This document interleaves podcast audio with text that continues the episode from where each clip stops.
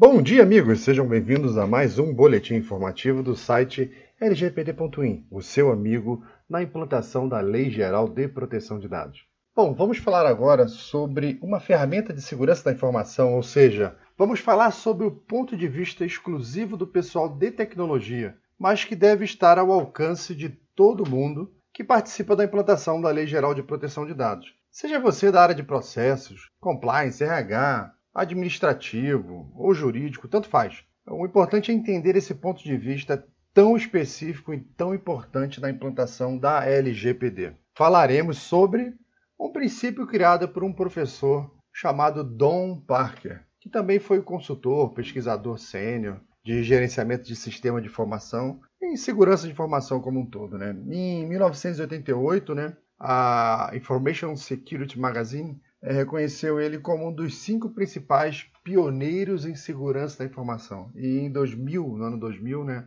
dos anos depois, ele se tornou um dos ganhadores do é, Hall da Fama da Associação de Segurança de Sistemas de Informação, juntamente com vários outros prêmios de prestígio, é bastante premiado aí o Don Parker. Né? Bom, ele, ele é mais conhecido por desafiar a tríade da CIA, que era uma tríade é, muito famosa, muito conhecida na área de segurança da informação, que consistia em três elementos principais, né? que era confidencialidade, integridade e disponibilidade. Todo mundo que trabalhava com segurança da informação procurava aplicar esses três princípios. Né? Mas o Dom, pesquisando e estudando sobre o tema, né, é, ele identificou que aquilo era insuficiente, né? E ele propôs um modelo alternativo é, que ele chamou de hexagrama parkeriano. Né? Ele considerou que a tríade era, ela é insuficiente para descrever a totalidade do que nós precisamos considerar no campo da informação. Né?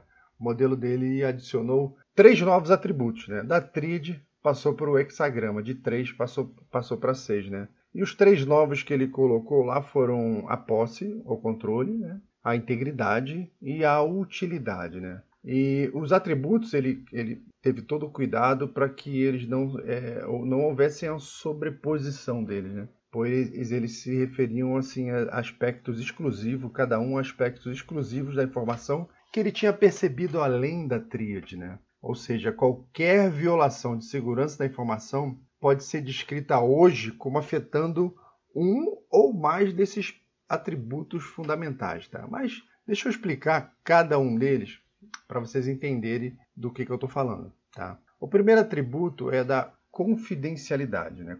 Confidencialidade trata essencialmente sobre a visibilidade das informações. Somente as partes certas têm acesso a determinadas informações. Parece simples, mas continua sendo um dos maiores desafios. É, um exemplo familiar que eu posso dar aqui agora, que me vem à cabeça, é o uso, por exemplo, do HTTPS, né, quando você visita um site com informações confidenciais, como, por exemplo, do seu banco. Né? A conexão dos seus dados foi criptografada, do início ao fim. O mesmo acontece com o WhatsApp. E por causa disso, os invasores eles não podem obter acesso a essas informações. Né? A informação trocada é exclusiva entre você e o banco. No caso do WhatsApp, entre você e o destinatário da sua conversa. Né? Há um perímetro, é o seu quintal ali, né? Confidencialidade não é um simples segredo. Confidencialidade é, acima de tudo, legitimidade. Né? Somente as pessoas certas podem ter acesso a essa informação. E isso remete ao próximo princípio, né? que é o posse e controle. Mas antes, sobre confidencialidade, eu vou fazer a pergunta LGPdiana aqui, que é o seguinte: quem acessa? E esse alguém tem essa prerrogativa? Essa é a pergunta que você vai fazer durante as entrevistas ou posteriormente, fazendo a compilação das entrevistas para identificação dos problemas e dos processos que você vai ter que adequar a LGPD dentro da sua empresa, tá? Com relação ao princípio de posse ou controle, é um princípio relativo à guarda, né? é sobre materialidade. Por exemplo, se os invasores desejam sobrecarregar um serviço, eles procuram um grande número de máquinas e a partir das quais eles podem executar um ataque simultâneo, que é o DDoS, né? que é um ataque onde ele explora uma vulnerabilidade para derrubar aquele sistema para a partir disso tomar posse. Né? Eles podem roubar dados e não fazer nada com eles, mas a preocupação é que eles possam como e quando quiserem, né? Isso sugere uma perda de controle ou posse de informações, né? Lembre que é, a maioria dessas invasões, quando elas chegam para a imprensa, elas já trafegaram durante muitos meses no submundo hacker, né? E muita gente se aproveitou daquelas vulnerabilidades para tomar posse e controle do que eles estavam pretendendo, né? Então, a, a, grande pergunta LGPDiana aqui é: quem guarda esse dado? Quem controla esse dado? Eles possuem esse direito? É legítimo isso que eles estão fazendo? Bom, próximo é, princípio, né, é o da integridade. Né? É, na, na, na segurança da informação, integridade dos dados significa manter e garantir a precisão e a não ruptura dos dados durante todo o ciclo de vida. A integridade concentra-se na mutabilidade acidental ou inadequada das informações e dos sistemas, ou seja, é, ninguém pode ajustar as informações de maneira não autorizada ou não detectada. Esse é um princípio basilar das urnas eletrônicas de terceira geração e que nós ainda não atendemos, porque nós estamos nas urnas de primeira geração ainda. Esse é um outro tema, mas é um bom exemplo. Né? Um voto não pode ser alterado em nenhuma situação acidentalmente ou intencionalmente, né? Tem que existir ali um conjunto de mecanismos e proteções que impeçam isso, né? E pergun as perguntas, né, LGPdianas aqui são o seguinte: os processos atuais que lidam com esses dados, eles são íntegros em todas as suas etapas? Existem problemas conhecidos que fogem a esses processos? O ambiente de infra e de banco de dados é íntegro? É redundante? Tá. Próximo princípio que é o da autenticidade. A autenticidade é a parte em que os atacantes se concentram principalmente hoje, né? Ele refere-se à precisão e verdade da origem das informações. Por exemplo, é, uma assinatura digital pode ser usada para verificar é, se o usuário de documento digital ou mesmo a integridade do documento está tá, tá 100%. Né? Você provavelmente teve que passar em algum momento da nossa vida recente, né, que esse é um hábito recente das empresas, de enviar para a gente uma dupla confirmação, né? Após o login, ele manda alguma coisa por SMS ou por e-mail. Né? Isso garante que os invasores não possam simplesmente assumir a sua conta com a sua senha. O seu provedor daquele serviço ele te alcança em qualquer lugar para te perguntar se aquilo é legítimo. Né? Ele fala: Oi, Fulano, não sei onde você está, mas estão acessando a sua conta aqui. Você ah, concorda com isso? É você que está fazendo isso? Ele consegue te alcançar hoje com um e-mail, com um SMS, para te fazer essa pergunta. Né? Bom, e falando em pergunta, a LGPdiana que eu deixo aqui é a seguinte, para entender esse princípio. Né?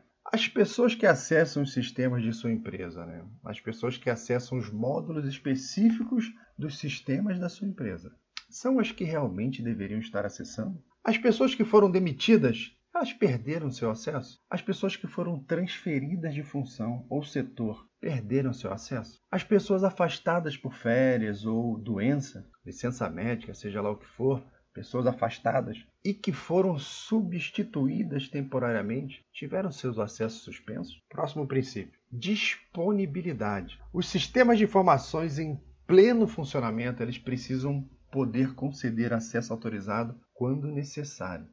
Os sistemas usados para armazenar e processar as informações, juntamente com os controles de segurança usados para protegê-los, devem estar funcionando corretamente. A indisponibilidade de informações é, em primeiro grau, perda de informações. Eu vou repetir porque essa parte é muito importante. Vê se vocês conseguem alcançar o conceito. Né? A indisponibilidade de informação temporária é rapidinho, o sistema já volta já já. Está iniciando, né? já está chegando aí, espera mais um pouquinho. Né? Ou seja, a indisponibilidade de informação é, em primeiro grau, perda de dado, é perda de acesso, né? é interrupção de negócio, é a não realização da atividade fim. E a pergunta LGPDiana aqui é a seguinte: seus sistemas funcionam dentro da disponibilidade adequada para o seu processo ou negócio? Existem ameaças não tratadas atualmente, conhecidas ou não? Existem interrupções desconhecidas, mas com soluções conhecidas, ou seja, perigo desprezado. Ninguém sabe o que derrubou o sistema, mas as pessoas sabem como trazer ele de volta e vão vivendo assim. Né? Isso é um perigo realizado, já deixa de ser risco, já é perigo. Né? A gente vai ter um, um, um áudio tratando exclusivamente entre a diferença entre risco e perigo, como tratar um, mitigar o outro. Tá? Próximo princípio da é, utilidade, o princípio utilitário. Né?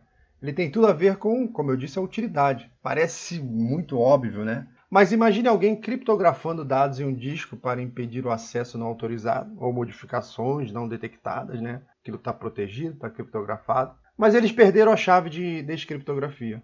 Esse exemplo destaca-se muito bem uma violação de utilidade. Embora os dados sejam confidenciais, controlados, integrais, autênticos, eles simplesmente deixaram de ser úteis, não estão mais disponíveis. Né? E dessa forma, é, isso seria uma, uma, quebra da utilidade. O Peter Drucker ele dizia que nada é mais inútil do que fazer muito bem algo que não deveria estar sendo feito. Ou seja, o produto da entrega é inútil. Bom, e a pergunta LGPDiana aqui é: embora tudo esteja protegido, o resultado final do seu processo é útil? Tenham um muito bom dia e a gente se vê amanhã.